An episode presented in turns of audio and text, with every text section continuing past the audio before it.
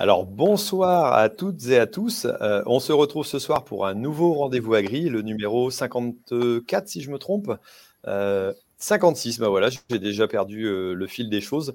Euh, alors, vous voyez que je ne suis pas dans mon cadre habituel. Je suis tout simplement en déplacement pour le Tour de France en tracteur. et on est chez un concessionnaire Valtra en ce moment. D'ailleurs, le petit, le la petite étiquette derrière, voilà, qui nous fait le plaisir de nous recevoir. De l'autre côté, il y a une petite fête, euh, euh, voilà, tout simplement pour, euh, pour la soirée. Donc, vous étonnez pas si jamais, à un moment donné, certains viennent nous importuner pendant ce rendez-vous agri ou nous faire un petit coucou, tout simplement. Ce sera l'équipe du co-farming. voilà. Alors, en parlant d'équipe du co-farming, eh ben, j'ai le plaisir de recevoir une de ces, j'allais dire, une de ces, comment on dit ça, adhérents, tout simplement. Oui, voilà. Bonsoir Gabriel. Alors, on te représentera un petit peu plus après euh, pour voir, voilà, le, euh, j'allais dire ce que, pourquoi tu es, tu es venu nous rejoindre dans cet ensemble-là. Et on a aussi euh, trois personnes pour discuter de ce sujet. Alors, on a Philippe Collin. Bonsoir Philippe. Bonsoir. On a Cyril Guémont. Bonsoir Cyril. Et Samuel Boucher, voilà, qu'on représente, Bonsoir, qu'on présentera donc un petit peu plus. Euh, ensuite, ils auront l'occasion de se présenter.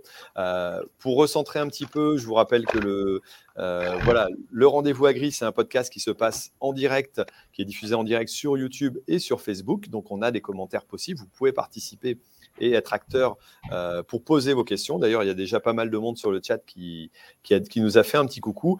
Euh, on a Emilien et puis Kélian, comme d'habitude, qui font la modération et qui euh, couperont si jamais il y a des messages pas gentils, parce qu'on n'est pas là pour se chamailler, on est là pour discuter.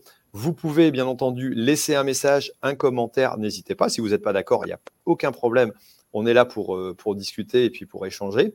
voilà. Et donc, le sujet de ce soir, c'est la méthanisation. Euh, on va essayer d'en décortiquer un petit peu, euh, voilà, avec des, méthaniseurs qui sont déjà en place depuis quelques temps. Euh, on va voir aussi, en étudier un petit peu les conséquences sur le sol, et puis voir un peu ce qu'on peut avoir comme autre débouché aussi sur ce, ce type d'action. cette émission, vous pourrez la retrouver aussi en podcast. Donc tout simplement sur les bonnes applications de podcast. Et si vous appréciez le rendez-vous agri, n'hésitez pas à aller mettre, euh, j'allais dire, un, petit 5 étoiles sur, euh, iTunes, euh, éventuellement sur Apple Podcast ou sur les autres plateformes, et puis mettre un petit commentaire pour dire que vous appréciez. ça permettra à d'autres personnes de découvrir ce podcast et puis d'en profiter. Voilà, et on a des petits partenaires aussi, comme Ternet et puis Visée Zéro Impact, dont on parlera un petit peu plus tard. voilà, et on a un petit coucou d'Anthony qui nous dit bonjour, de beaux repères, le lieu où on se trouve en plus ce soir. Donc euh, voilà, c'est plutôt sympa. Alors, on va ouvrir donc le bal, euh, j'allais dire, sur le sujet de la méthanisation en essayant d'expliquer. On va reprendre la base comme si personne, comme si nous euh, et moi-même, les auditeurs, avions pas de base pour comprendre ce qu'est la méthanisation. Et pour ça, bah, j'ai tout simplement demandé à Philippe déjà de se présenter et puis de nous expliquer ce qu'est la méthanisation, comment ça fonctionne, à quoi ça sert pourquoi. Voilà. Allez Philippe, je te donne la parole, tu te présentes. Oui, alors merci Thierry, je me présente, donc je suis agriculteur en polyculture élevage euh, dans l'Est, en Haute-Marne, à 30 km de Vitel. Euh, polyculture élevage donc euh, en, bio depuis 7 ans et en méthanisation depuis 11 ans. Donc culture, puis euh, élevage viande, euh, à peu près moitié de prairie, et puis le restant en, terre, euh, cultivée. je présenterai peut-être ma méthanisation après, mais peut-être pour présenter la méthanisation en général, c'est un principe relativement simple, hein, c'est de la dégradation de la matière organique. Donc en anaérobie, dans une grosse cuve, chauffée. Anaérobie, c'est-à-dire que c'est enfermé, qu'il n'y a pas d'air. Voilà, c'est ça, l'inverse du compost. Voilà. Donc hmm. on dégrade cette matière-là à une température de 38 à 42 degrés en moyenne. Euh, et cette matière organique qui se dégrade va former du biogaz. Et le biogaz est composé en moitié, à peu, près à moitié de méthane et à moitié de CO2. Deux valorisations possibles du méthane, du biogaz, je veux dire. Euh, la première en cogénération, donc on fait tourner un moteur euh, classique, un moteur moteur de comment moteur thermique. Un moteur thermique de comme un moteur de camion. Enfin, c'est souvent des, gros moteurs de gros cylindrés. voilà, ouais. Avec donc ce moteur-là fait tourner un alternateur et on produit l'électricité qu'on réinjecte sur le réseau, sur le réseau, sur le réseau EDF. Euh, deuxième solution qui est Donc dans ce cas-là, on a, je reprends, dans ce cas-là, on a deux choses. On a l'électricité qui est produite, euh, plus la chaleur. C'est ça. Donc euh, En, moyenne, hmm? en moyenne, à peu près 40, de 40 à 43, 44% d'électricité. Tout le restant, c'est de la chaleur. et l'autre valorisation possible, c'est de l'injection de biométhane dans le réseau. Donc, euh, c'est de l'épuration de biogaz. Donc, on va, on va retirer le CO2 du, biogaz. On va en faire un, biométhane à 98-99% de, de, méthane qu'on injecte dans le réseau. Euh, c'est plus récent, euh, premières unités en 2011, et puis ça a surtout eu un gros boom à partir de 2016 où les comment, il y a eu des, plutôt une favorisation de, enfin une, c'est, enfin l'État a favorisé, voilà, l'injection du, biométhane dans, le réseau. Voilà, c'est ça. Mm. Après, il y, a, il y, a, une raison aussi peut-être euh, d'un côté et de l'autre, c'est que le gaz qu'on produit, qu'on va réinjecter au niveau du circuit classique, euh, qui est celui euh, qu'on utilise pour le gaz de ville, hein, c'est ça si je ne me trompe pas, hein, entre guillemets, on arrive à valoriser l'ensemble du gaz de façon continue alors que si on fait de la cogénération, il faut à la fois utiliser l'électricité, ça ce qui n'est pas trop difficile de l'envoyer sur des réseaux classiques, mais aussi d'utiliser la chaleur euh, euh, en tant que telle, ce qui obligeait certaines productions de faire euh, par exemple la spiruline, de l'utiliser dans des serres, de chauffer des bâtiments à côté, des piscines ou des choses comme ça. Tout à fait. L'efficacité énergétique, euh, elle est beaucoup plus efficace, pour nous agriculteurs euh, sur la partie injection de biométhane, puisqu'on atteint les 80-85% de valorisation, alors qu'autrement, ben, je disais tout à l'heure, on est à 40, euh, un petit peu plus de 40% d'électricité. Après, il y a des sites qui valorisent très bien la chaleur et qui peuvent être équivalents à du 80% d'efficacité. De, hein, voilà. Euh, et puis ensuite, donc, euh, de ce process-là, il sort aussi du digestat, donc euh, la matière organique non digérée ou digérée partiellement, et qui peut se substituer aux engrais, aux engrais, de, aux engrais organiques. Voilà. Donc là-dessus, je pense qu'on y reviendra un petit peu plus tard, mais voilà, c'est une forme un petit peu différente d'engrais organiques qu'on peut avoir sur une ferme de, manière classique. Mmh. Ok. Donc euh, les, les, méthaniseurs, aujourd'hui on peut travailler soit en effluent d'élevage et déchets extérieurs, soit en effluent d'élevage et végétal, euh, soit en pur végétal. Voilà, un petit peu les, tous les types qui existent de, de, méthaniseurs. Alors on parle de, euh, on, en parlait tout à l'heure rapidement. Chaque produit a, j'allais dire, une valeur méthanogène, donc c'est-à-dire la capacité à produire du méthane qui peut être différente euh, selon que ce soit, euh, j'allais dire, une paille simple, un fumier, un lisier, euh, un produit huileux ou graisseux. et donc, on aura des performances différentes selon ce qu'on intègre dans, j'allais dire, dans la production. Oui, alors si on, si on peut, on peut donner quelques chiffres? Mmh, bien sûr. Oui, alors euh, après, on, sans rentrer dans le détail et puis en n'étant pas à la virgule près, euh, tu peux avoir du lisier où on tourne aux alentours de 20-30 mètres cubes de, de, biogaz par tonne de, lisier. Ensuite, du fumier, on va être plutôt sur le double, sur du 50-60 mètres cubes. Euh, ensuite, on va avoir sur des déchets plutôt végétaux, style gazon, on va être plutôt à 100 mètres cubes. Sur de l'ensilage d'herbe, plutôt aux environs de 150 mètres cubes. Donc ça dépend aussi hein, du stade, de la matière sèche, de tout ça. Hein. Je, voilà, je, relativise un petit peu dans les chiffres. Hmm. Du maïs ensilage, on va être plutôt proche de 200 mètres cubes de biogaz.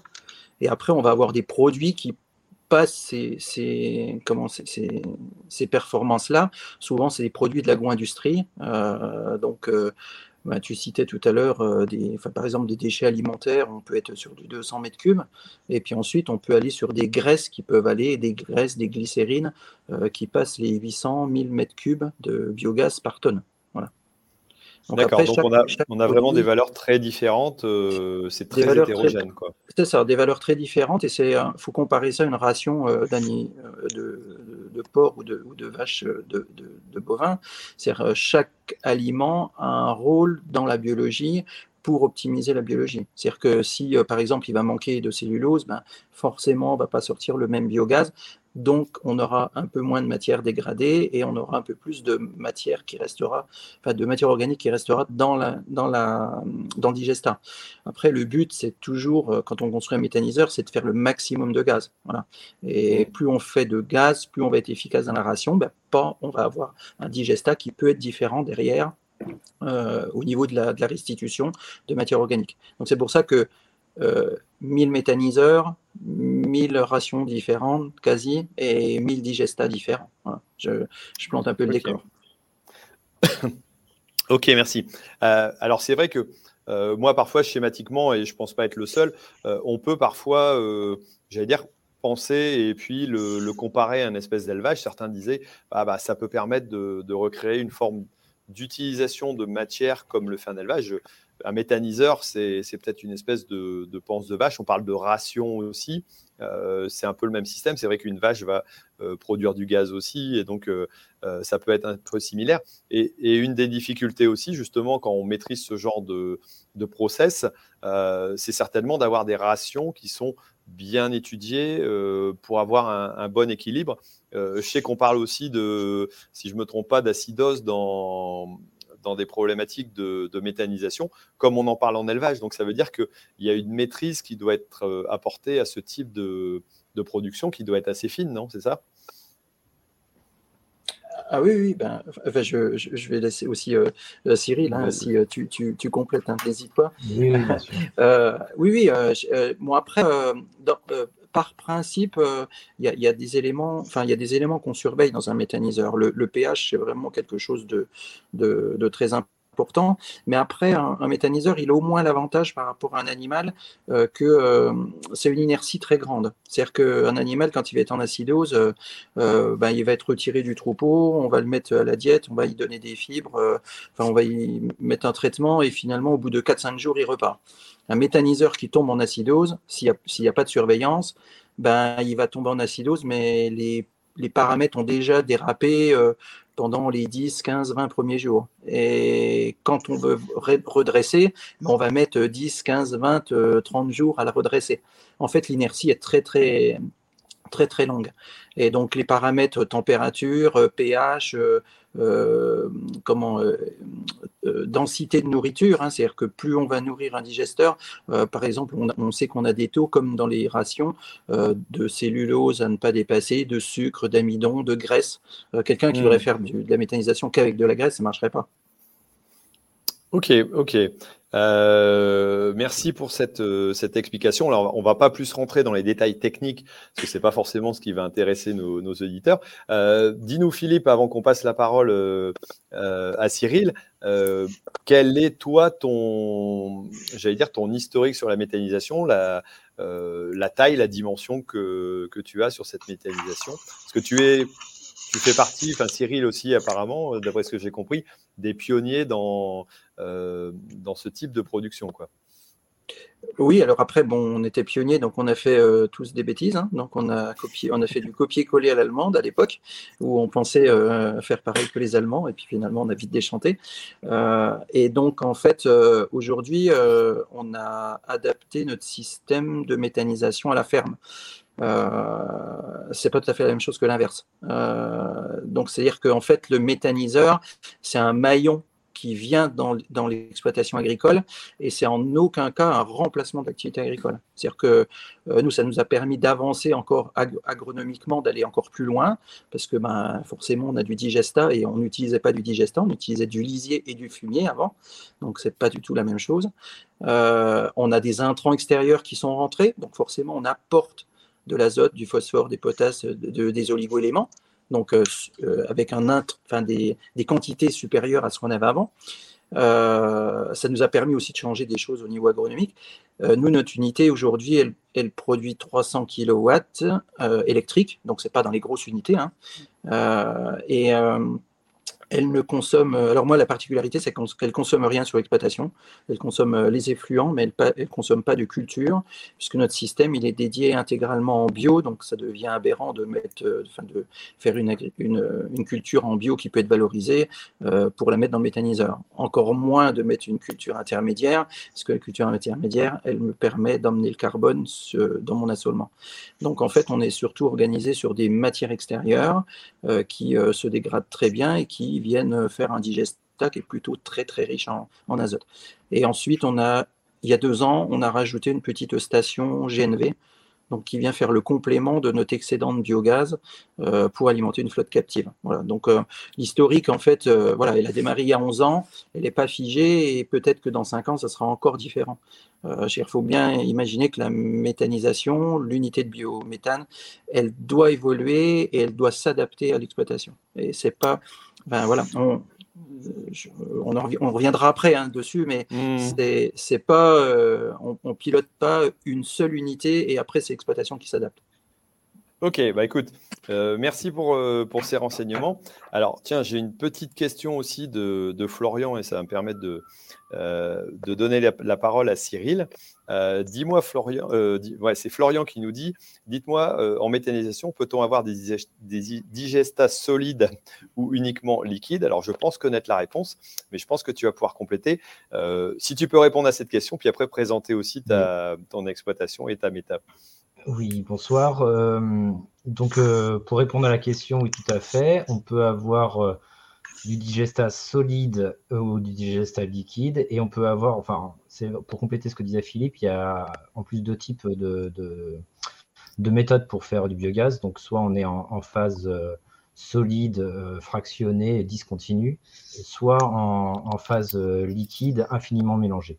Donc la grande majorité, c'est du liquide infiniment mélangé, mais il existe aussi des solides, c'est-à-dire qu'on méthanise des, des, intrants plutôt solides, euh, type fumier, dans des garages. On, remplit, on bâche, on ferme, on arrose euh, avec les jus de percola euh, riches en bactéries pour lancer la méthanisation et ça fait aussi du gaz. Donc ce, type de méthanisation existe aussi. Existe aussi. Si je reprends, je, vais reprendre un petit peu au niveau technique. donc quand on parle d'infiniment mélangé, c'est-à-dire qu'on est dans des grandes cuves qui ressemblent à, des fosses, hein, voilà, qui sont couvertes par un chapeau euh, je ne vais pas dire un chapeau pointu, mais voilà, euh, on, a, on a une couverture, on a un chapeau. Souvent, on a une membrane, voilà.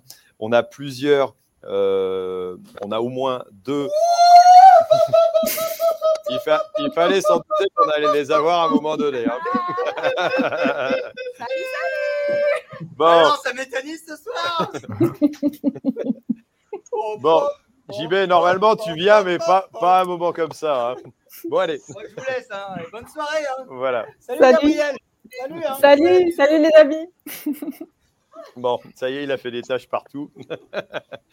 bon, il fallait se douter qu'on allait les avoir. Donc, je reprends mon explication. Euh, c'est-à-dire qu'une méthanisation, euh, on mélange, euh, comment c'est, infiniment mélangée. Voilà, on a plusieurs cuves qui se trouvent l'une à côté de l'autre. et par contre, en phase sèche, ça ressemble un peu à des silos à maïs qu'on a, euh, qu'on a bâché, dans lequel on va mettre un liquide. Et là, bah, ça va être en discontinu, donc c'est-à-dire qu'on met un élément, un deuxième à côté, un troisième éventuellement, euh, et on fait tourner, et on remplit, et on revide euh, à la suite. Hein. Est-ce que j'ai bien compris, Cyril? Est-ce que c'est bien C'est exactement ça. On a plusieurs garages. Euh, et donc, du coup, euh, quand il y en a un qui est en, pleine croissance et en pleine production de gaz, il y en a un qui est déjà en train de phase de décroissance, qui est déjà quasiment fini de, digérer, pendant que le premier qu'on vient de remplir, il commence tout juste à, commencer à produire du gaz. Et, en infiniment mélangé, on peut aussi avoir du digestat solide, puisque c'est possible d'avoir une séparation de phase. Euh, donc une sorte de presse à vis ou une centrifugeuse qui va séparer d'une partie liquide du digestat liquide et une partie solide, un digestat solide. Donc on aura deux types d'effluents à épandre, c'est le cas chez moi. D'accord, ouais, là, là c'est plus sur la partie extérieure, c'est-à-dire qu'on va, on va sortir deux types de produits, pas forcément un digestat liquide qu'on va épandre à la fosse. Euh, on pourra aussi euh, euh, parfois, c'est le cas pour certains, le, transporter un peu plus loin ou avoir une utilisation qui est, qui est un peu différente de, du côté uniquement euh, liquide, euh, qui a aussi certainement ses avantages et ses inconvénients. Oui, oui, c'est en fait, après, c'est deux types d'effluents à gérer qui ont chacun leur valeur agronomique spécifique. leurs avantages et leurs inconvénients pour les deux. Ok, alors toi, dis-moi Cyril, ton... ta méthanisation a démarré quand et qu'est-ce que c'est exactement? Eh ben, la méthanisation chez moi, alors déjà, moi je suis dans l'Indre, centre de la France, à mi-chemin entre Tours et Châteauroux. Euh, sur une ferme d'élevage, 200 truies naisseurs-engraisseurs, 280 hectares de culture qui servent, euh, à nourrir les cochons. Et puis euh, une méthanisation du coup qu'on a construit en 2010. donc aujourd'hui 170 kW électriques. Et puis en plus sur la ferme, on a une activité de charcuterie et, de vente directe. Donc pareil que Philippe, la, méthanisation chez moi, c'est une des activités de la ferme. Euh, c'est un lien entre l'élevage et les cultures. C'est euh, une autonomie énergétique. À la base, on l'avait euh, réfléchi pour l'autonomie énergétique sur la ferme, le chauffage des bâtiments d'élevage, essentiellement chauffage de maisons d'habitation, voilà. Et puis on l'avait dimensionné un peu dans, cette idée-là pour être autonome complètement par rapport à la chaleur et puis pour apporter une, autre source de revenus sur la ferme, euh, un petit un, plus. Donc euh, elle traite aujourd'hui euh, lisier, fumier produit sur la ferme. Moi j'ai un peu d'ensilage de couverts hivernaux et puis des déchets extérieurs aussi. D'accord, ça représente ce qui, est, ce qui est ensilage de couverts hivernaux, ça représente quelle surface par rapport à l'exploitation Ça représente à peu près 10%. 10% de la surface en couvert avant une culture de printemps. Oui, donc c'est relativement limité euh, par rapport à la... tous les 8 ans à peu près. C'est sur une rotation de 8 ans, c'est une fois tous les 8 ans. Ok. Ok, ok. Alors, désolé Gabriel, je vais encore te laisser attendre un petit peu parce que, voilà, même si je t'ai présenté au début, c'est pas très poli euh, de te laisser de côté, mais on parlera un peu des, orientations euh, un peu après. Euh, mais j'aimerais avoir un peu un, écho aussi de, Samuel juste après. Alors, j'ai eu l'occasion de visiter lors de mon deuxième, ma deuxième partie de, Tour de France, voilà, une méthanisation où l'agriculteur m'expliquait qu'il avait créer sa méta. Alors, j'ai plus la, dimension euh, et la taille, euh, qui s'était pas associé avec des collègues en direct pour la créer, mais qui s'était accordé avec eux pour pouvoir avoir des intrants extérieurs sur l'exploitation. Et quelque part, moi, l'écho que j'avais eu et, le regard que j'avais trouvé assez intéressant, c'est de dire qu'il avait pu diversifier ses cultures, c'est-à-dire qu'avant, il était en blé orge colza, hein, quelque chose d'assez traditionnel dans son secteur, et que grâce à ça, il avait euh, placé aussi des couverts d'interculture euh, qu'il avait parfois modifiés, qu'il avait élargi euh, ses productions à 7 ou 8 espèces différentes ce que j'avais trouvé plutôt positif. mais par contre, ce qui, est, ce qui a été dit un petit peu aussi dans les, dans les commentaires, hein, j'en ai vu qui ont indiqué, par exemple en Allemagne, depuis 20 ans, il y a eu des problématiques au niveau des sols, et donc ça pose question. D'autres, voilà, sont plutôt, j'allais dire un peu sceptique aussi par rapport à ça. Je sais que certains ont fait demi-tour par rapport à un projet euh, à cause de ça. Euh, et toi, Samuel, je sais que tu étudies un peu ce, sujet-là. Euh, quelles sont les limites et les risques d'une méthanisation, entre guillemets, mal gérée sur une, sur une exploitation agricole par rapport au sol? Alors, je te laisse te présenter aussi. Vas-y. On va commencer par là. Samuel Boucher, je suis agriculteur dans le Loiret. Et euh, parallèlement à mon activité, j'ai une, une, société de conseil avec euh, mon ami Mathieu Lempereur euh, qui s'appelle Phytosol. Et en fait, on suit 400 agriculteurs dans des régions assez agro-industrie, puisqu'en fait, c'est des cultures industrielles et céréales et oléagineux, protéagineux. Donc en fait, notre société travaille du sol à la plante, donc on fait beaucoup de profils de sol depuis, bah, moi ça fait plus de 20 ans, à travers la France et aussi un petit peu à l'étranger pendant quelques années. Je suis en agriculture de conservation depuis 1995 et donc, euh, on développe beaucoup l'approche du sol vivant en fin de compte. Et là, tout ce qu'on a pu discuter depuis tout à l'heure, c'est très intéressant, puisqu'en fait, euh, on reste dans un schéma finalement très classique, euh, où on parle d'intrants, que ce soit dans le méthaniseur ou à la sortie, ce qu'on va en faire les digestats comme un intrant. Et on estime qu'avec ça, finalement, les choses sont donc équilibrées, on raisonne vraiment de manière très très classique. Et c'est assez surprenant, puisqu'en fait, on parle beaucoup de, sol aujourd'hui. Hein. c'est quand même quelque chose qui est dans la bouche à peu près de tout le monde, avec une réflexion sur le sol, en tout cas d'apparence. Mais on reste toujours dans un raisonnement très classique, entrée-sortie, comme si le sol, il, avait besoin de, des intrants minéraux, etc. Alors justement, pour faire le parallèle avec ce qu'a dit Philippe ou ce qu'a dit Cyril, Philippe a dit quelque chose d'intéressant. Il a dit à un moment donné, si on valorise une culture, euh, c'est aberrant de la mettre dans le, dans le méthaniseur. Donc en fait, c'est une réflexion à avoir quand même. C'est-à-dire, à partir du moment où on ne valorise plus les cultures, on peut estimer utile et intéressant de développer la méthanisation. Alors, ce n'est pas le cas des deux intervenants, puisqu'ils ont un schéma beaucoup plus euh, global, une approche beaucoup plus grande que ce qui se passe dans nos régions à nous, céréalières, où finalement l'incitation à aller vers la méthanisation, elle a surtout été euh, de valoriser justement des cultures qui ne l'étaient peut-être pas suffisamment. Hein, c'est quand même le premier point qui fait développer ces techniques-là. On parle de diversification. Alors, pour revenir à l'aspect technique du sol et à ta question, euh, la première chose, c'est que ce qui se passe dans un méthaniseur, c'est ce qu'on ne veut pas qu'il se passe dans un sol. C'est-à-dire que ce n'est pas une dégradation de la matière organique, c'est une réduction de la matière organique. Donc, on ne va pas rentrer dans la technique, je crois que ce n'était pas l'objet. Mais en clair, on est dans un milieu où il n'y a pas d'oxygène, et les êtres vivants présents dans le méthaniseur vont utiliser l'oxygène présent dans les matières qu'on amène dans le méthaniseur, puisque la matière organique est constituée de quatre éléments, carbone, hydrogène, oxygène et azote. Dans le méthaniseur vont être pris l'hydrogène, l'oxygène et l'azote en grande partie, et va rester le carbone. Pour une grosse partie des intervenants en agriculture, on estime que la matière organique, c'est le carbone. Ce qui est faux, mais en tout cas, c'est. Donc on dit, le digesta, il rend le carbone. Donc tout va bien, il n'y a pas de problème. Dans les faits, c'est pas comme ça que ça se passe, parce que dans un sol, il y a des ouvriers dans le sol. On est tous des éleveurs finalement, puisque même un céréalier, on peut estimer dans un sol vivant qu'on a jusqu'à 9 à 10 tonnes d'êtres vivants à l'hectare sous nos pieds qui ont chacun un rôle bien défini. Et le problème de ramener ou d'enlever de la matière organique, en grande partie, on va laisser les racines, encore heureux, une partie des tiges, mais le reste est souvent enlevé et on va le rapporter sous une forme de digesta qui a été dégradée, comme l'a dit Philippe tout à l'heure. Eh bien, en fait, il y a une partie de ces ouvriers dans le sol qui ne vont plus avoir la fonction prévue.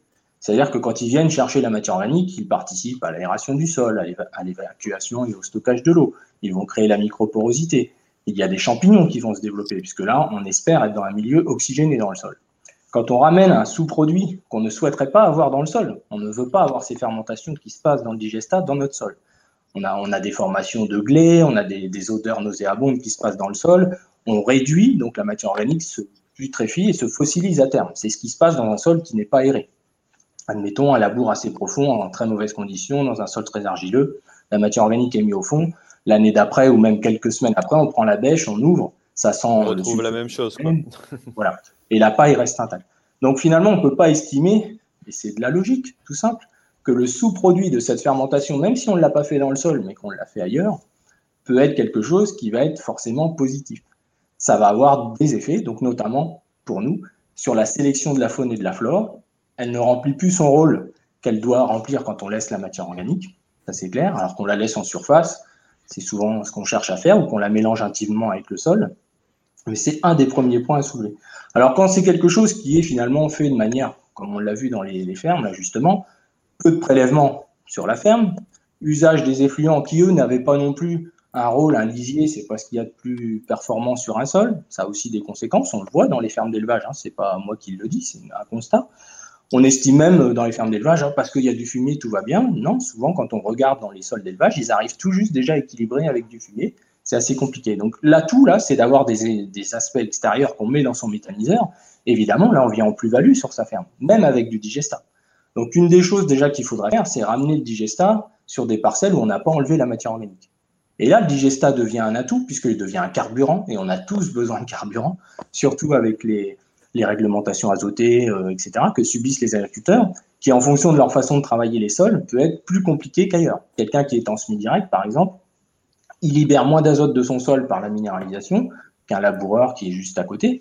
On peut estimer une cinquantaine d'unités d'azote d'écart. Bah, c'est vrai que de ramener un digestat, on peut combler ça, et donc plutôt être en dynamique évolutive, et ça, c'est vraiment génial. Mais ce qu'on constate, nous, dans nos régions céréalières, c'est un peu une sorte d'emballement de la machine. C'est-à-dire qu'on fait un métaïque de seigle, par exemple, qu'on va ensiler au mois d'avril-mai. Tout de suite derrière, on revient pour lui mettre un maïs, souvent en semi-direct, parce que les gens, ils veulent gagner à ce niveau-là aussi. Stocker du carbone, etc. On va souvent devoir l'arroser. On va minéraliser donc à une période chaude. Donc, on va faire travailler le sol en minéralisant une période où d'habitude, il est plutôt en, fin de minéralisation, puisque c'est il y a moins d'humidité dans le sol et il fait plus chaud. Donc, en fait, on a des aspects pervers comme ça. On ensile ce maïs à nouveau et on, revient avec du digestat entre les deux pour essayer d'apporter du carburant. Quand on fait des profils de sol et qu'on regarde le sol depuis longtemps, nous, dans nos régions, encore une fois, hein, je ne parle pas des zones que je ne connais pas, les sols ne sont pas en état de supporter ça. On le voit. Ils sont déjà assez fatigués. Donc, en fin de compte, les fibres, la structure qu'apporte la matière organique naturelle, je dis toujours, un sol sableux et un tas de sable, la seule différence entre les deux, c'est la qualité de la matière organique. Et la qualité, ça ne se mesure pas avec un taux de carbone. Une analyse de terre, on ne mesure que le taux de carbone qu'on multiplie par un coefficient. Moins le sol dégrade la matière, donc moins le sol va bien en fait, plus le taux de carbone augmente. Et les gens se satisfont de ça. C'est une erreur technique. C'est pas vrai. Le sol, c'est pas ça qui l'informe. C'est pour ça qu'il y a des aspects de mesure qui sont ce qu'on a sous la main, on fait avec, mais après, il y a l'aspect quand même d'observation de terrain, etc. Alors, quand c'est fait de manière modérée, et que c'est fait justement dans un aspect assez globalisé, tout ça, on peut atténuer les effets et ne pas dramatiser la chose. Maintenant, ce qu'on constate, nous, ce qui est fait par chez nous, c'est des grosses unités, dans des zones purement céréalières. Il y a très peu de choses extérieures. Dans le meilleur des cas, il y a des accords avec des agriculteurs qui espèrent dans le digesta une plus-value, alors qu'ils ont enlevé des choses de chez eux. Et finalement, si on faisait vraiment le bilan carbone de tout ça, je ne suis pas certain qu'on serait forcément dans le positif sur l'aspect gestion des chantiers, matériel, enfin bref, tout ce qui est mis en œuvre pour cela. Voilà. Donc, je parle, moi, des dernières années, c'est ce qu'on a constaté. Tout le monde n'a pas eu les mêmes réflexions que les personnes qui se sont exprimées, que ce soit Philippe ou Cyril. Alors, je vais, je vais, laisser après Philippe et Cyril peut-être euh, faire un commentaire dessus. Alors, moi, je me posais une question. Je me dis, si je suis céréalier, que depuis euh, des années, euh, je produis en exportant à la fois, alors peut-être pas toutes mes pailles, mais une bonne partie de mes pailles, plus les cultures, et que j'utilise, entre guillemets, des intrants classiques, je vois pas pourquoi je ferais pire avec de la méthanisation, étant donné que je vais ramener une partie de ce que j'ai exporté. Alors, peut-être pas de, sur la, partie matière organique, mais euh, je vais faire circuler au niveau intrant. J'aurai moins acheté d'intrants extérieurs, peut-être. Euh, voilà. Euh, donc, je vais, en me mettant dans la, en me faisant l'avocat du diable, je vais dire à la limite, je vais peut-être pas empirer la chose par rapport à si je suis en culture classique, étant donné que je vais réapporter un élément que j'ai exporté à un moment donné. Je me trompe ou, ou ça, peut être, ça peut être vrai? Euh, c'est à moi que tu t'adresses. Euh, oui. c'est à toi. Ouais, Alors déjà, un céréalier, dans, dans l'idée, si les dernières 20 années ont quand même attiré les gens sur le sol, on, mhm. on, espère avoir moins de céréaliers qui exportent la totalité des choses. Euh, la paille, c'est pour les animaux du sol. Et puis voilà, après, s'il y a des échanges avec des éleveurs, c'est tant mieux. Mais il y a un retour, donc tout ça, c'est censé à peu près s'annuler. Mais il y a déjà ne soyons pas sectaires. Ne soyons pas sectaires. Quand je dis céréaliers, je parle aussi de polyculteurs, de gens qui n'ont pas d'élevage. Euh, ça peut être tout à fait la même chose dans mon secteur où on a d'autres productions. Donc euh, voilà, je ne veux pas être critique non plus à, propos des céréaliers.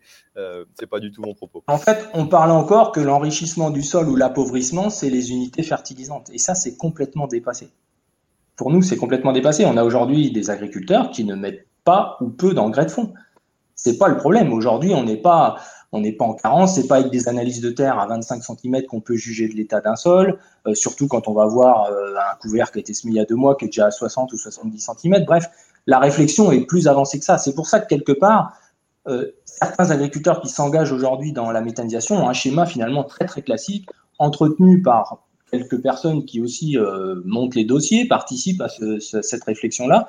Et finalement, c'est relativement un mode d'emploi voilà, qui s'annule, un peu comme une ration pour les animaux.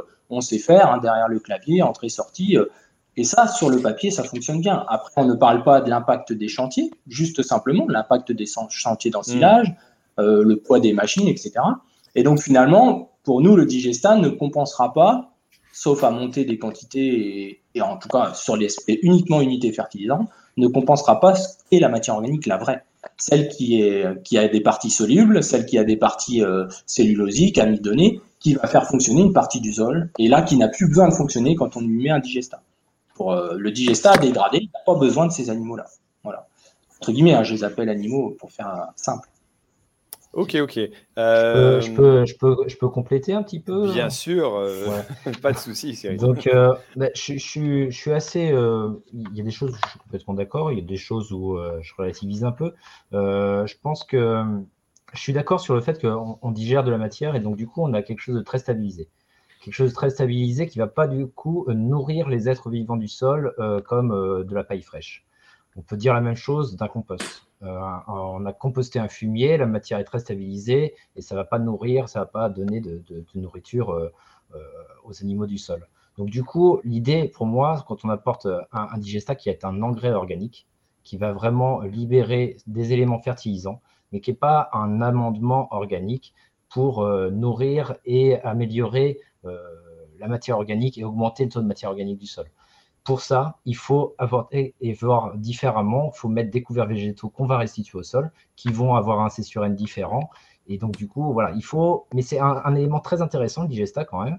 C'est stabilisé. Ça amène des éléments fertilisants organiques qui vont être en remplacement d'éléments euh, minéraux, azotés, chimiques, qui ont un impact aussi sur la vie du sol. Donc, si on peut les enlever, c'est là, c'est pas, c'est pas plus mal pour la vie du sol et on, complète par des, par des engrais verts qui sont euh, beaucoup plus euh, solubles et qui vont du coup euh, apporter de la nourriture pour la, pour la, vie du sol. Enfin, moi, ça, c'est ma vision des choses et je suis un peu direct aussi en, agriculture. Ouais, donc, donc toi, ce que tu dis, c'est euh, OK, il y a des, problématiques, pour le, mais si on sait les utiliser correctement comme un amendement, euh, j'allais dire euh, comme un engrais extérieur, en le mettant avec de la matière fraîche qu'on aura réalisé, qu'on va restituer au sol, si on adjoint les deux, on aura à la fois le, sucre et puis, j'allais dire, la, la, matière verte à dégrader. Donc, on va pouvoir quand même faire évoluer ça à condition. Alors, là, c'est ce que je peux, je pense pouvoir reprendre, et Samuel va peut-être être, d'accord ou pas, j'en sais rien, c'est de maîtriser, euh, entre guillemets, la surface qu'on va exploiter. Alors toi, Cyril, tu as dit, tu utilisais 10%, je pense, au niveau de l'extérieur. Mmh. Euh, voilà, 10% que tu exportais, et le reste, tu laisses restituer au sol. Donc, dans un équilibre comme ça, on peut trouver, euh, j'allais dire, euh, à moindre mal et on ne sera pas, comme euh, certains disaient dans les commentaires, euh, comme en Allemagne, après 20 ans de méta intensive, où là, on, a tout tiré et puis on ramène que des éléments minéraux et à la limite qui ne seront pas, pas utiles pour le sol. Oui, puis il faut comparer aussi, quand, on, quand on a fait une cive d'hiver en seigle, qu'est-ce qu'on faisait avant? En fait, il faut, faut, comparer une situation avant méthanisation à une situation après.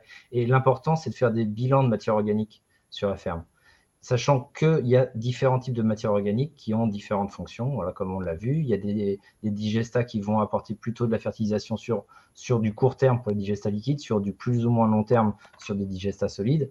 Et il faut les, compléter avec d'autres types de matières organiques, plutôt fraîches, pour euh, bien équilibrer. Mais euh, si on compare par rapport à un système où on ne faisait pas de culture et qu'on faisait euh, pas de couvert et qu'on faisait un sol nu et un labour d'automne, voilà, enfin, on peut en fait améliorer des systèmes même avec la méthanisation, qui a aussi voilà, des, certaines contraintes, mais, mais qui est un réel atout si on sait bien le, maîtriser. Philippe, la réalité, euh, ouais, attends, Samuel, je, je reprends. Je vais demander à Philippe de faire un commentaire et puis après, je, je te relaisse la parole à Samuel, pas de souci. Euh, bah, Philippe, toi, qu'est-ce que tu en penses moi, moi, je, suis d'accord avec les deux. En fin de compte, euh, méthaniseur ou Tout pas. Tout va bien alors. non, non, mais c'est aujourd'hui méthaniseur ou pas, il y a un gros souci euh, sur les techniques agronomiques. C'est-à-dire que c'est, euh, on considère que un couvert est très très important. Donc, avec la méthanisation, si on si on prend la totalité du couvert, forcément, on n'a plus l'effet de quelqu'un qui n'aurait pas de méthaniseur et qui va mettre son couvert. Donc, euh, pour reprendre ce qu'a dit Samuel, je, partage totalement. Après, euh, je partage aussi ce que dit Cyril et il y a déjà des premiers résultats qui ont sorti dans l'aube. Alors, peut-être que ça va décevoir certains internautes, mais euh, aujourd'hui, prélever les couverts tous les ans avec des cives, c'est juste pas possible. Enfin, du moins, c'est même pas possible comptablement. Donc,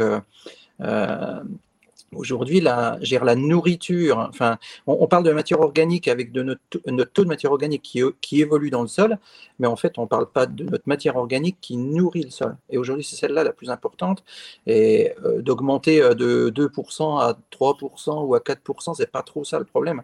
Euh, c'est ça le problème quand on a un problème d'azote et qu'on veut justement minéraliser, avoir un stock d'azote euh, sous la main pour, euh, pour vraiment fertiliser ces cultures. Mais avec le digesta, ce n'est pas un souci puisque l'azote, elle, elle, est apportée, c'est un engrais organique. Par contre, il ne faut pas occulter toute cette matière organique qui ne nourrit plus, euh, qui ne nourrit, qui nourrisserait plus, qui nourrit, qui nourrit plus le sol, euh, voilà, euh, pour pour, pour qu'il puisse accomplir, bah, tout ce que ce que disait Samuel. je ne vais pas revenir dans, dans l'agronomie de, de, base, mais, mais c'est vraiment ça.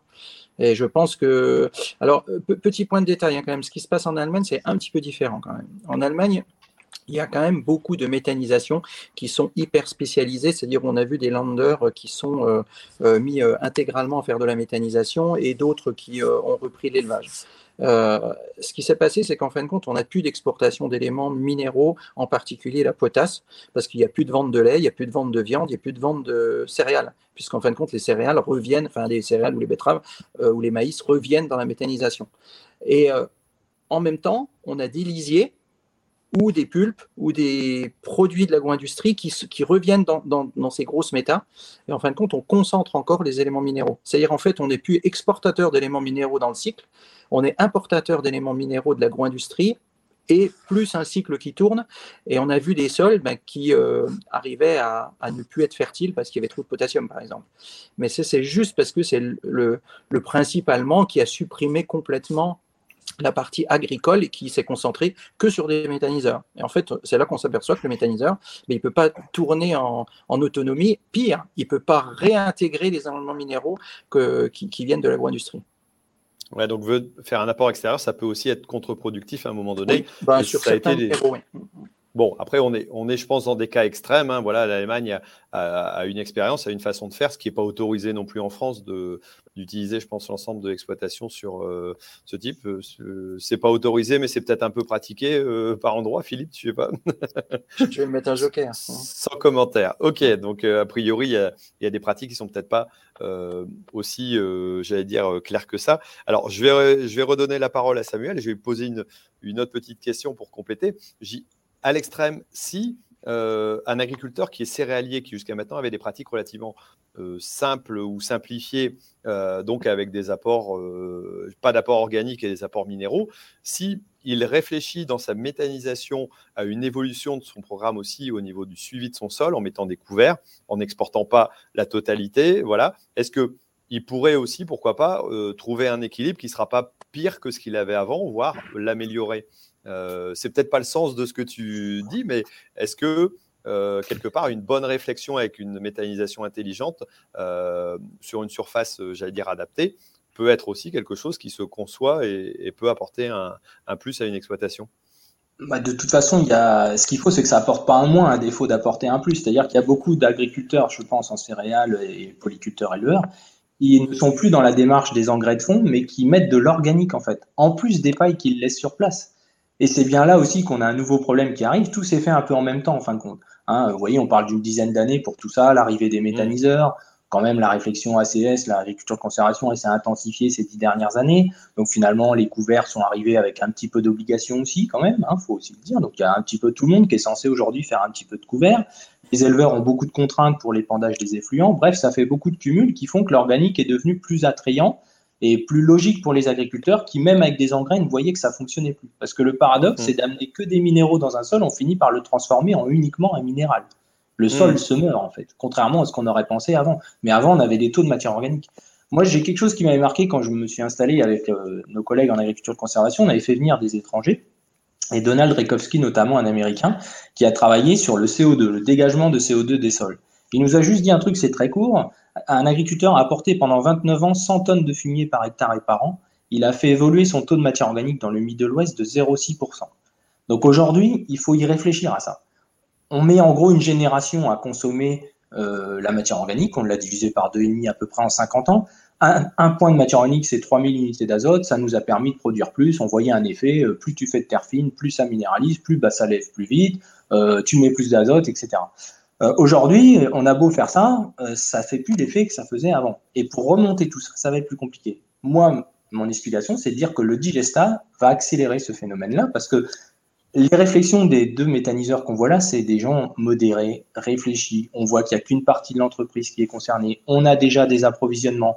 On fait attention à tous ces phénomènes-là. Mais moi, les gens que je vois arriver, ils ont des terres au loin, ça les ennuie. Ils vont faire toutes les cultures de méthanisation le plus loin. Et toujours les mêmes. Le maïs, il est ensilé, on remet du digesta dessus, la terre reste comme ça tout l'hiver, on remet un maïs en silage. C'est ce qu'on peut voir. J'ai des agriculteurs, moi, ils ont 50 salariés, ils ont des très gros méthaniseurs, 4, 5, 6. c'est des gens qui ne rigolent pas, c'est des exploitants agricoles. Ils sont là pour faire de la matière et de l'argent. Donc c'est une démarche qui est avant tout financière. Et ça côtoie des méthaniseurs qui sont 45 personnes, très, qui ont mis une petite partie de leur ferme dedans et tout se passe bien dans le meilleur des mondes. Et là, on ne parle même pas que c'est un risque, parce que finalement, c'est pas plus risqué que de mettre 500 kg d'engrais de fond chlorure de potassium, qui sont aussi néfastes, même plus qu'un. Donc évidemment, tout ça, ça se met ensemble. Mais le vœu pieux de dire, je vais faire des couverts après avoir mis un métail ou avoir mis quelque chose que j'ai ensilé, qui a déjà séché mon sol. On fait souvent des couverts derrière de manière beaucoup plus compliquée. Il y a, il y a aussi le repos du sol, il y a la gestion de l'eau dans le sol. Et là, le climat vient arriver avec ça. Et je conclurai juste en vous disant qu'aujourd'hui, on a une, concurrence qui est en train de se créer, on le voit dans nos régions, entre les méthaniseurs et les sources d'approvisionnement de matière organique que pouvaient avoir les producteurs de céréales d'oléagineux. Parce que finalement, il est parfois préférable de la mettre dans un méthaniseur, c'est mieux payé que de la vendre à un agriculteur. Et donc, on est tout doucement, même les éleveurs, la pulpe vient en concurrence, ils ont de la pulpe de plus en plus chère, même si la sucrerie dit, oh, mais on va en garder une mmh. partie pour les éleveurs c'est pas tout à fait vrai sur le terrain. Donc vous voyez, c'est quand même compliqué. Ça change tout en fait. Ça change tout. On n'a pas dit que c'était simple, hein. on est d'accord et c'est pour ça qu'on est, qu'on est en train d'en discuter. Alors bon, on va, on va arrêter ce, j'allais dire cette discussion pour reprendre euh, une autre discussion euh, qui va être plutôt aussi les, les autres diversifications un peu des, des méthanisations. Hein. Euh, voilà, parce que c'est un sujet qui me paraît intéressant. Alors on va en profiter pour faire une petite coupure où bah, j'ai mes partenaires qui, voilà, qui participent à, cette émission aussi que, que, je mets en avant. Donc, on a Ternet euh, qui a l'habitude de nous faire un petit article sur, euh, sur le sujet avec quelques questions. Voilà. Et donc, euh, bah là, il y, y, a Guillaume qui nous a mis donc cette, j'allais dire cet article qui apparaît juste un peu avant la, mise en place. Alors, je ne sais pas s'il y a des questions qui ont été posées en dessous. en tout cas, s'il y a un commentaire, alors je suis incapable de le lire. voilà. mais en tout cas, n'hésitez pas si jamais voilà, l'énergie euh, du futur, c'est la photosynthèse. Euh, voilà, bon, après, je vous laisserai aller y jeter un œil, mais euh, n'hésitez pas, si jamais vous avez des questions ou des remarques à faire à ce niveau-là, d'aller sur, j'allais dire, sur l'article de Ternet pour pouvoir, euh, j'allais dire, en discuter, euh, pourquoi pas, sur une autre émission à un moment donné. Et on sera, on sera content de pouvoir le, mettre en avant. Et, merci à Internet aussi de mettre en avant l'émission euh, du rendez-vous agri. Alors, on a un deuxième partenaire qui est Visé Zéro Impact. Et on a un petit passage à vous faire, à vous faire voir. Donc, tout simplement sur l'application Calicible. Voilà, qui est, qui mise en avant là-dessus pour permettre à les agriculteurs, on en a parlé tout à l'heure justement avec un agriculteur dans, notre route de France, euh, pour lui permettre de mieux gérer aussi ces applications euh, phyto et de les raisonner en fonction des situations pour euh, éviter d'être hors réglementation comme, nous l'imposent certains sujets. Allez, on peut lancer le sujet.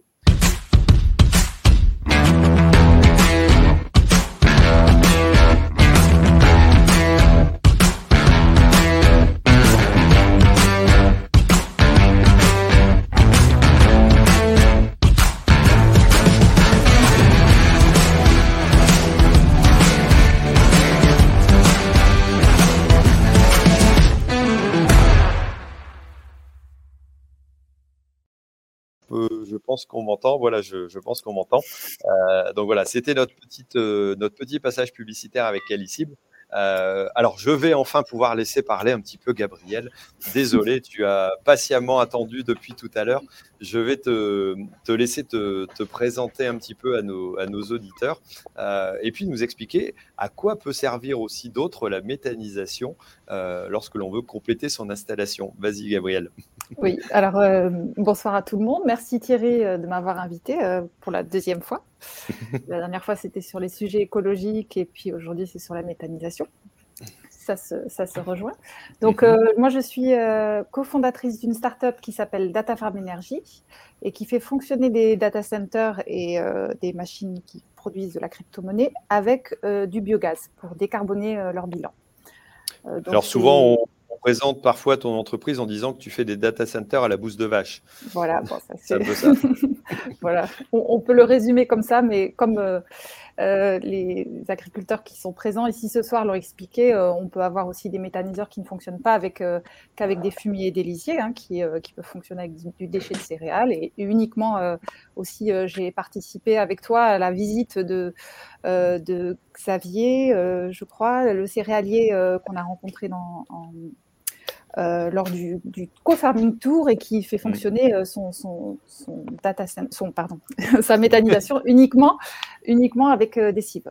des cultures intermédiaires à vocation énergétique. On a oublié de le de définir pour nos auditeurs. Donc, cultures intermédiaires à vocation énergétique qui n'entrent pas en compétition avec les, les cultures principales et qui, qui sont cultivées entre deux cultures principales. Voilà. Donc, euh, alors nous, euh, donc euh, Data Farm, j'ai expliqué ce qu'on faisait. je travaille depuis peu pour un think tank qui s'appelle Agridé. je suis responsable communication dans ce think tank et on, je fais partie d'un groupe avec, mené par Marie-Cécile Damap sur les moyens rentables d'adaptation et d'atténuation climatique. Donc la méthanisation en fait partie. Donc il y a des discussions, des discussions actuellement sur la méthanisation aussi. Voilà. Euh, donc, dans, le cadre de, mon, de, ma startup, Data Farm, alors j'ai été amenée à, visiter une quarantaine, entre 40 et 45 euh, unités de méthanisation. Alors, je n'ai pas l'expertise euh, des invités de ce soir, mais j'ai la chance d'avoir vu une, une, on va dire, un panel d'unités avec assez large, des, des, unités assez différentes, sur des modèles assez différents qui vont euh, de, de, la polyculture élevage, un modèle un peu comme euh, bah, Philippe Collin. Euh, j'ai eu la chance de, visiter son unité. C'est vrai que c'est un, un, très très bel exemple avec beaucoup de diversification, beaucoup de, de réflexion, d'intégration aussi dans, le territoire. c'est une réflexion très globale, vraiment très, très intéressante. Et puis, je suis toujours très impressionnée. Alors, j'ai toujours quelques a priori, parfois vis-à-vis de, ce que je ne connais pas. Donc, euh, j'avais l'idée, par exemple, qu'une une, grosse unité de méthanisation, c'était forcément pas très bien, c'était forcément une usine, ça, dégradait forcément les sols. Euh, en fait, pas forcément. C'est pas la taille de la méthanisation qui en fait, euh, qui, fait la qualité. c'est vraiment la réflexion d'une part agronomique, on l'entend bien hein, ce soir, vraiment des, agriculteurs qui sont très euh, très conscients de, la qualité des sols et de la, qui portent beaucoup d'attention à leurs sols. Et, euh, en effet, alors Samuel parle d'unités qui certainement existent, hein, avec des agriculteurs peut-être moins, euh, moins soucieux, mais c'est vrai que j'en ai pas beaucoup, pas beaucoup rencontré. je suis toujours surprise par, par ce, cette attention, cette attention au, au, sol, aux équilibres. Alors, euh, quelque chose qui n'a peut-être pas été dit, c'est que quand même pour beaucoup d'agriculteurs, euh, les, cultures intermédiaires à vocation énergétique, euh, ça, vient, ça vient enrichir la, rotation de culture. donc en soi, c'est déjà un apport, comment dire, un, pas vers l'agroécologie aussi pour certains. Il y a une réflexion qui peut venir aussi, aussi avec ça. Philippe aussi a parlé tout à l'heure de euh, du passage en bio. certaines unités peuvent passer en bio en remplaçant euh, euh, les, engrais azotés par, du digesta dans un premier temps, et puis ensuite peuvent s'en passer complètement. Et ensuite, le passage au bio est, plus facile. Donc c'est vrai que la méthanisation, elle peut, elle peut aussi, alors elle peut être le résultat d'une réflexion chez certains agriculteurs en amont, hein, vraiment une belle réflexion, on va dire agroécologique. Et puis dans d'autres cas, ça peut aussi euh, entraîner euh, certains agriculteurs à, réfléchir un petit peu, un petit peu différemment. Euh, comme le disait Samuel, comme tu l'as précisé, l'histoire, c'est pas forcément la taille, c'est la gestion et à combien on est, quelle surface on couvre par rapport à, une installation. Donc, il, est certain que la problématique, comme dans beaucoup de cas en agriculture, c'est la concentration. voilà, à partir du moment où on a trop de concentration et qu'on veut surexploiter, on va forcément faire des dégâts. Quoi.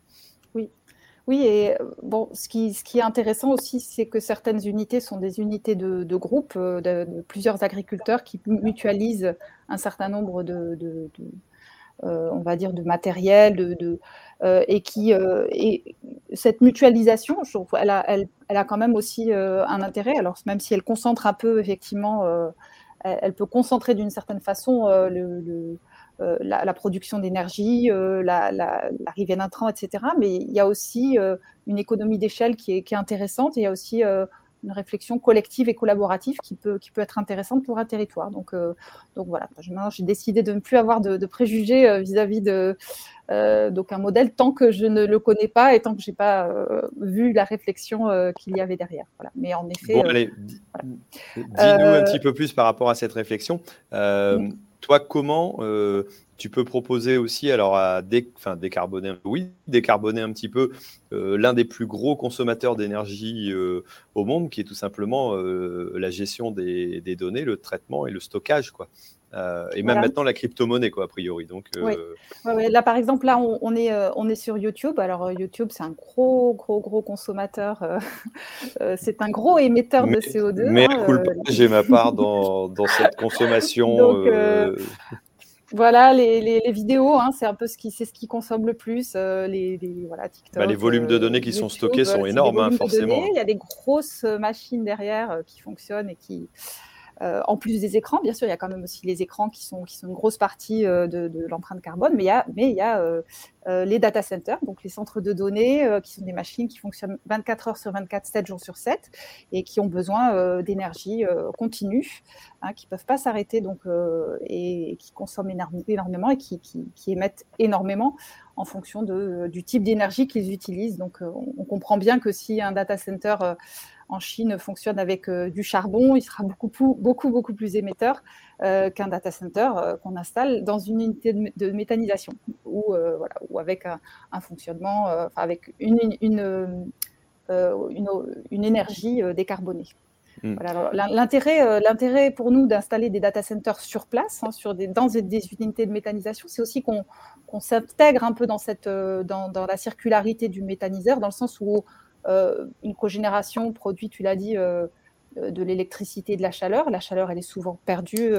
c'est difficile. Alors, il y a des agriculteurs hein, qui arrivent à la, valoriser complètement, mais une bonne partie de, la chaleur produite par les, par les cogénérations est, souvent perdue. Donc, nous, on, utilise la chaleur en sortie de, la cogénération, on la transforme en froid et c'est ce froid qui vient climatiser les serveurs, qui vient refroidir les serveurs. Parce que euh, c'est vrai qu'un serveur, si je comprends bien, il consomme de l'électricité euh, parce qu'il y a des données qui sont traitées, donc du passage de courant, et il chauffe, et donc souvent il faut le refroidir aussi, donc il faut le climatiser. Euh, alors à l'inverse, vous, vous transformez la chaleur, alors c'est système de pompe à chaleur, j'imagine, mm. pour transformer la chaleur en froid en compensant, et donc qui vient refroidir. et ça, c'est et vous utilisez éventuellement l'électricité aussi de la cogénération dans ce cas-là pour faire tourner l'ensemble? Bah, l'idée, c'est d'utiliser euh, toute l'énergie, toute l'énergie produite pour, ne, pour ne, rien gaspiller. Et ce qui est intéressant, c'est que ce n'est pas terminé, c'est que nos serveurs, bien que, bien que refroidis, euh, émettent aussi de la chaleur. Et cette chaleur, ce qui est intéressant, c'est de, la, de la réintégrer. Alors, c'est de l'utiliser euh, soit pour chauffer les digesteurs, hein, vous l'avez dit tout à l'heure, euh, il faut un digesteur pour qu'il soit euh, euh, en bonne, en bonne que la, dégradation se fasse bien. Il, faut que la, température soit entre 38 et 40 degrés. Ça nécessite souvent d'être chauffé, hein, surtout en plein hiver. Donc cette chaleur, on peut la recycler. La chaleur des serveurs, on peut la recycler aussi pour chauffer les méthaniseurs ou bien pour divers, divers usages qui peuvent aller du chauffage de céréales, euh, du, de chauffer des serres. Euh, voilà, il y a plein de projets. Et, cette chasseur-là, on ne peut pas la réutiliser pour refroidir à l'inverse avec une pompe à chaleur? Non, parce que parce que c'est pas le même type de chaleur. En fait, la, chaleur en sortie de d'une cogénération, c'est de l'eau en général à 80 degrés. Hein, c'est un régime de température suffisant pour qu'on puisse la faire chuter et, et, produire du froid. Et alors qu'en sortie des serveurs, on a, on a euh, du, de l'air, euh, c'est de l'air soufflé à 40, euh, entre 40 et 50 degrés. Donc là, c'est, on, pourrait, on pourrait, mais alors le, vraiment le, comment dire, il y a une déperdition énergétique qui, est vraiment. Oui, on n'aurait pas le même rendement, ce serait pas, ce serait pas intéressant. Non, pas du tout. Alors, est-ce que, est que le procédé que tu, tu, mets en avant peut être utilisé aussi lorsqu'on fait de l'injection directe en gaz? Alors l'injection, euh, oui. Alors ce, qu'on, en fait, on utilise le même procédé. C'est juste que l'injection, on va, on va utiliser le, biogaz directement et le transformer, euh, euh, le transformer, le trigénérer, c'est-à-dire transformer le biogaz en le cogénérer et puis, et puis comme, comme ferait une cogénération, en fait, utiliser un moteur, puis à nouveau refroidir, enfin transformer le, la chaleur en froid. Ok, ok, d'accord. Donc un système intéressant qui, qui, se complète bien, vu qu'il y a, j'allais dire, peut-être plus adapté à de la cogénération que de l'injection euh, globalement, sinon on doit Alors oui et non, oui et non, parce qu'en fait euh, l'injection, l'injection, en fait le, cogénérateur, la, cogénération euh, produit de la chaleur, donc on peut utiliser déjà la plupart des agriculteurs, ceux qui sont ici, utilisent mmh. déjà une partie de la chaleur qui est qui est produite par la, cogénération pour chauffer les digesteurs. Un, un, injecteur n'a pas de source de chaleur qu'il peut utiliser. Donc, il, doit, il utilise une partie, il peut utiliser, ça représente environ entre 3 et 4 euh, de, de, la production de biogaz. S'il utilise son propre biogaz pour, euh, pour euh, produire de la chaleur, il faudrait, c'est une perte environ de 3 à 4 de, de, sa production, l'équivalent. D'accord. Donc, donc, nous, on, peut, on peut venir améliorer aussi le, le, bilan de, l'injection par, ce biais. D'accord. Et si on imaginait que l'ensemble des, des, systèmes de biogaz en France euh, j'allais dire, utiliser ce système. Ça pourrait permettre de réduire, euh, ou, potentiellement, j'imagine qu'il peut y, a, une idée, une estimation de ce que ça pourrait représenter euh, par rapport à la consommation de, ces data centers. C'est significatif ou ça ne l'est pas. Alors moi, je n'ai pas, les, pas les chiffres là ce soir à te donner. Par contre, je te les donnerai pour que tu puisses les, les, les données, je peux les avoir avec, euh, avec mon équipe et te donner une estimation, effectivement, si, si, si l'ensemble de ta question, c'est si l'ensemble des, des, euh, unités de méthanisation est équipées en data center, c'est ça? Quel, quel, quel, quel, euh, quel, pourcentage on pourrait économiser en énergie pour ce type d'appareil quoi bon, Je n'ai pas la réponse ce soir, mais je te la donnerai bientôt. Eh ben, on la mettra dans ce cas-là sur les réseaux sociaux pour avoir une, une réponse complémentaire à, à ce sujet-là. Merci Gabriel euh, pour ta présentation. Alors, euh, alors je sais plus, je crois que c'est, euh, je me trompe, c'est Philippe ou c'est ou c'est Cyril qui ont un système aussi de, j'allais dire, d'alimentation de gaz avec des bornes utilisées. Alors, je sais plus si c'est tracteur ou si c'est autre véhicule. Voilà, je te laisse la parole, Philippe. Alors. Oui, alors euh, nous, euh, on a une euh, station non connectée au réseau, donc c'est un petit peu particulier parce qu'en fait, on stocke, on épure le gaz, on, le stocke à, à 300 bars. Donc, on a une petite réserve de gaz de 200 kg euh, en permanence sur, euh, sur la station. Et euh, on alimente le camion de la laiterie, un bus scolaire et une dizaine de voitures.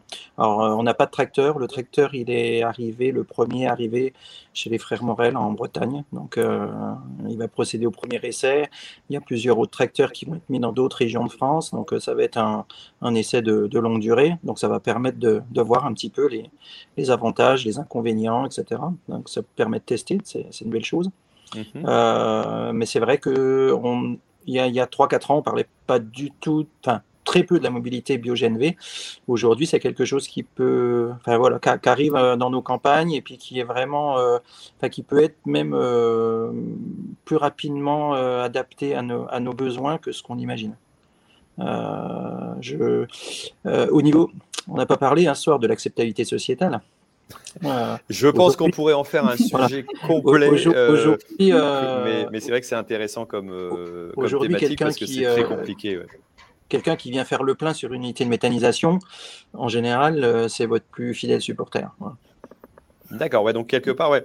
et je pense que quelque part, le, projet de Gabriel aussi, voilà, de, de décarboner aussi sur ces problématiques-là, font qu'on on peut dévier aussi sur l'aspect, euh, j'allais dire, acceptation sociétale, euh, en disant attention, euh, ok, il y a, certainement des nuisances. Après, c'est toujours comme Alexé, si on transporte du maïs à 30 km ou à 50 pour le ramener en camion et qu'on fait véhiculer plein de voilà plein d'engins, forcément, c'est plus compliqué à faire accepter que si on intègre déjà une bonne partie des produits de l'exploitation elle-même et puis euh, voilà, on arrive à être quand même beaucoup plus cohérent.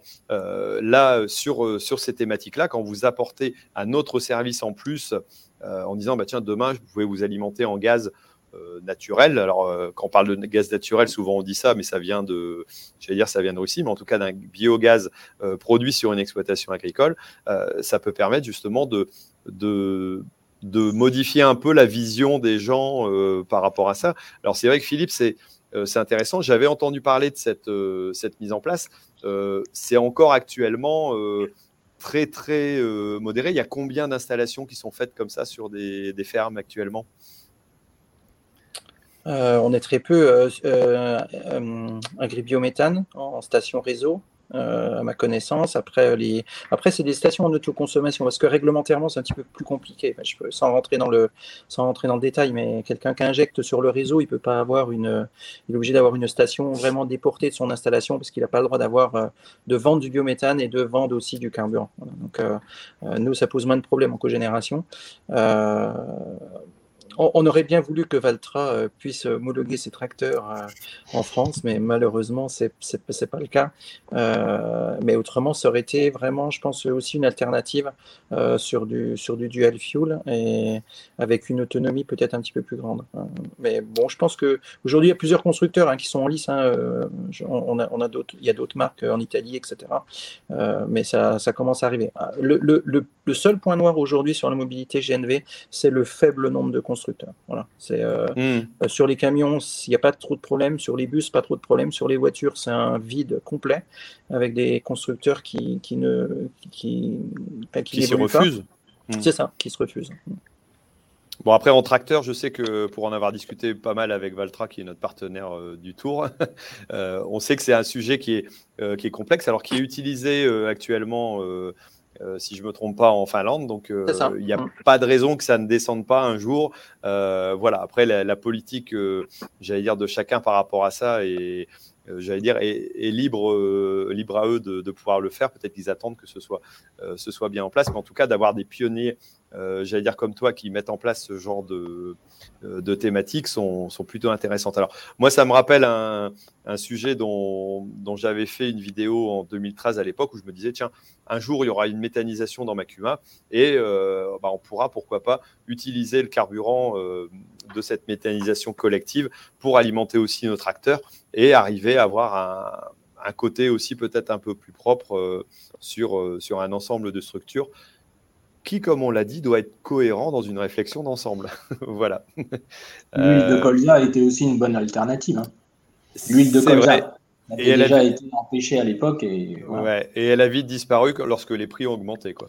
Euh, voilà. Après, il y a, pas mal d'autres thématiques hein, dont on pourrait, pourrait parler. Hein. J'ai, eu des, j'ai vu des commentaires où, certains disaient ben, euh, ça va tuer l'élevage dans certains endroits. Alors, c'est vrai qu'il y a une concurrence pour certains euh, produits, coproduits, sous-produits. Euh, euh, et donc, forcément, ça, ça cause des, soucis parfois à des éleveurs parce qu'on se retrouve dans des concurrences de, de marché. Ça se voit aussi bah, qui existe dans, dans tout ce qui est tout ce qui ce qu'on appelait avant des déchets qui sont maintenant devenus des produits qu'on va réutiliser. Forcément, plus il y a un usage, plus on a une augmentation des prix dans dans cette thématique-là et c'est souvent assez complexe. Après, le, côté idyllique, euh, Gabriel a expliqué des choses très intéressantes sur les CIF, par exemple, en disant que c'est quand même génial, ça fait amener une réflexion aux agriculteurs, etc. Il faut aussi dire qu'il y a beaucoup d'agriculteurs qui font des, cultures intermédiaires sans pour autant avoir besoin de la méthanisation.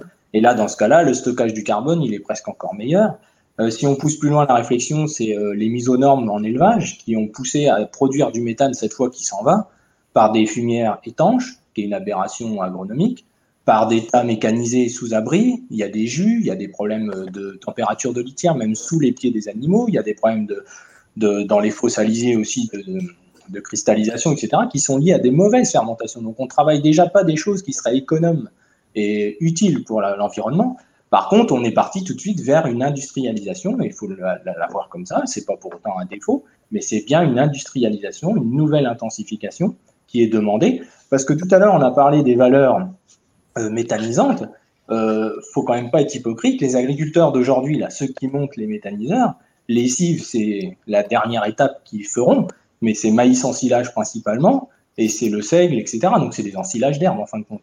Donc au final, c'est les valeurs méthanisantes les plus grandes, avec les digestats les moins positifs. faut être honnête là-dessus, faut le dire. C'est ce qui se passe. C'est ce qui se passe sur les nouveaux méthaniseurs. Donc c'est tout, c'est un constat. Donc si vous voulez, on intensifie pour des raisons financières, pour tout un tas de choses. Donc attention, c'est n'est pas la même réflexion que vous qui allez tellement loin et qui là, ça ouvre des portes. On se dit mais ça c'est génial, c'est évidemment vers ça qu'il faut aller. Des choses modérées à dimension humaine. Euh, on prend l'exemple des raccordements. Il y a des agriculteurs en Bourgogne qui ont des difficultés, ils sont isolés. Il n'y a pas de raccordement possible, pas d'injection.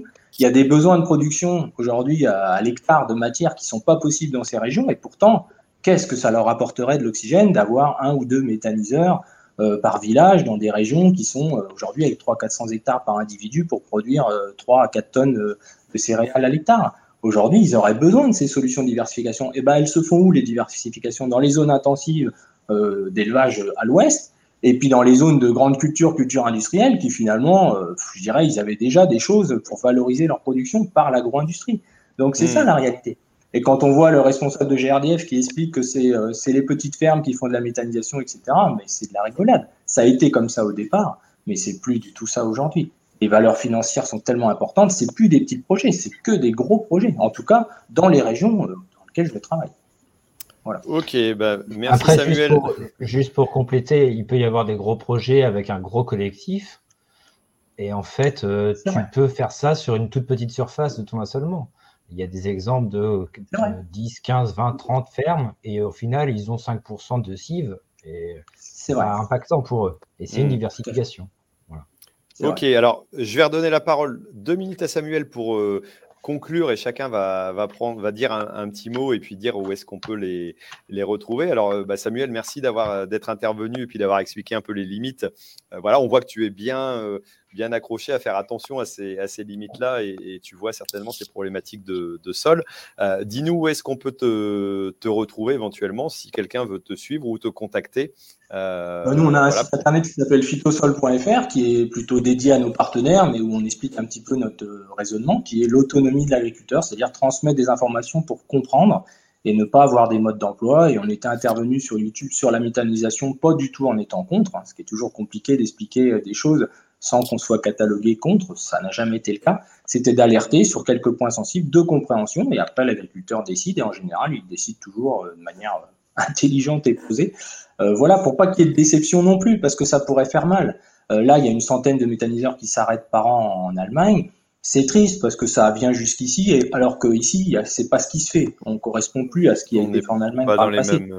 Hmm. Voilà, donc par contre, euh, de dire on regarde le sol, etc. Nous, Phytosol, c'est vraiment notre credo, c'est de parler du sol à la plante et de le relier. Donc évidemment que les agriculteurs qu'on suit sont sortis depuis longtemps des engrais classiques, qu'ils utilisent beaucoup de l'organique, qu'ils font des cultures intermédiaires depuis toujours, qu'ils essayent de réduire le travail du sol, d'avoir l'assolement le plus diversifié possible. Mais tout ça, c'est des raisons économiques. Et là, je trouve qu'on a été très vite, si vous regardez l'accélération, euh, en Lorraine, etc., il y a une centaine de méthaniseurs. C'est aberrant aujourd'hui par rapport à, la taille des départements. Ça va trop vite parfois, alors que derrière, on pourrait aussi réfléchir à d'autres solutions tout aussi utiles euh, dans la réflexion pour les sols, etc. Parce que finalement, on parle de sol comme ça, mais le raisonnement, il est très, très superficiel. Il reste très classique, mmh. entrée-sortie, engrais, plan de fumure, enfin, toutes ces choses dépassées, complètement dépassées. Donc il faut être très prudent. Tout le monde n'a pas la même approche que les intervenants. J'ai appris beaucoup de choses et c'était très intéressant. Merci beaucoup. Bon, bah, je, je, retiendrai euh, prudence, donc euh, le dernier terme de, de, Samuel. Ah, ça y est, on a une équipe qui revient. Je pense que c'est à peu près la fin. Alors, c'est fini la soirée, la métallisation. on, est, on, est, on est en train de terminer. Alors, pour ceux qui nous suivent euh, sur, sur Internet, qui n'ont pas compris ce qui se passait, qui sont arrivés, c'est que tout simplement, on est au Co-Farming Tour. Donc là, ils sont en train de faire une soirée à côté. Bon, on va, on va laisser conclure et puis on vous rejoint. Hein. Et donc, et donc on a, a Jean-Baptiste et puis Mélanie qui viennent nous rejoindre euh, pour clôturer. Bon, allez, on va laisser la parole à Philippe euh, pour conclure un petit peu, puis nous dire où est-ce qu'on est peut le retrouver. Euh, alors moi, je suis pas du tout, je, suis, pas du tout, je suis pas du tout à vendre quoi que ce soit ni à conseiller quoi que ce soit. Euh, je suis euh, ceux qui veulent me suivre, je suis plus particulièrement sur LinkedIn. Voilà. D'accord. Mais pour suivre un petit peu l'évolution aussi de. et après, et après ceux qui veulent vraiment, vraiment me suivre et vraiment voir ce qu'on fait, eh ben, y a, les portes sont toujours ouvertes. Hein, voilà. Ok, bah, merci euh, Philippe. Alors dis-nous dans quelle région tu es exactement euh, Moi je suis exactement en Haute-Marne, euh, Colombey-les-Choiseul, à 30 km entre Vittel et Langres. D'accord, donc c'est précis, merci.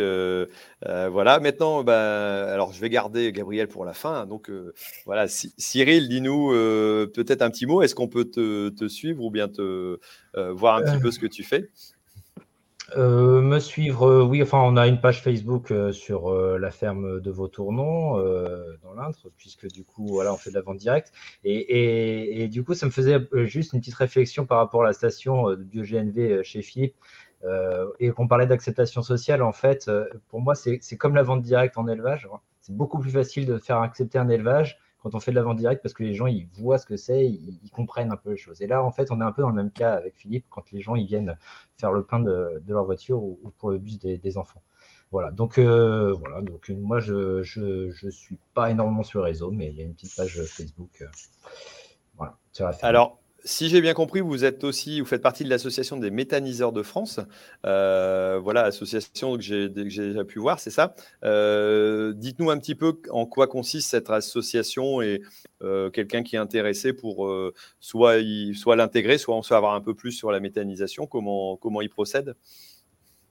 Oui, euh, on a omis de mettre cette casquette-là, mais en fait, on est tous les deux euh, issus de l'AMF. Et en fait, euh, l'AMF, c'est vraiment un endroit où, justement, pour éviter tous les écueils, on, accompagne les porteurs de projets bien en amont pour, les, pour faire attention que leur démarche bah, se fasse bien en, escalier, c'est-à-dire qu'on ne loupe pas des marches. Et, et quitte à avoir des gens qui n'ont pas fait leur projet, plus parce que parce qu'ils ont réfléchi à des choses qui ne leur collaient pas. Euh, c'est voilà, on, ne défend pas tout, tout et n'importe quoi. C'est on défend des, méthaniseurs, des méthanisations qui doivent être cohérentes par rapport à l'exploitation. Et je pense que l'AMF aujourd'hui est, est, vraiment reconnue là-dessus euh, et, la, et la formation est très très importante. C'est un secteur où il n'y a pas assez de formation. Ok, bah merci bien. Alors il y a Kélian qui nous a mis le, euh, le lien vers le site internet si vous voulez le trouver dans, j'allais dire sur, euh, sur YouTube. Donc c'est euh, aamf.fr. voilà, si vous, si vous voulez en savoir un petit peu plus. merci, merci Cyril et Philippe.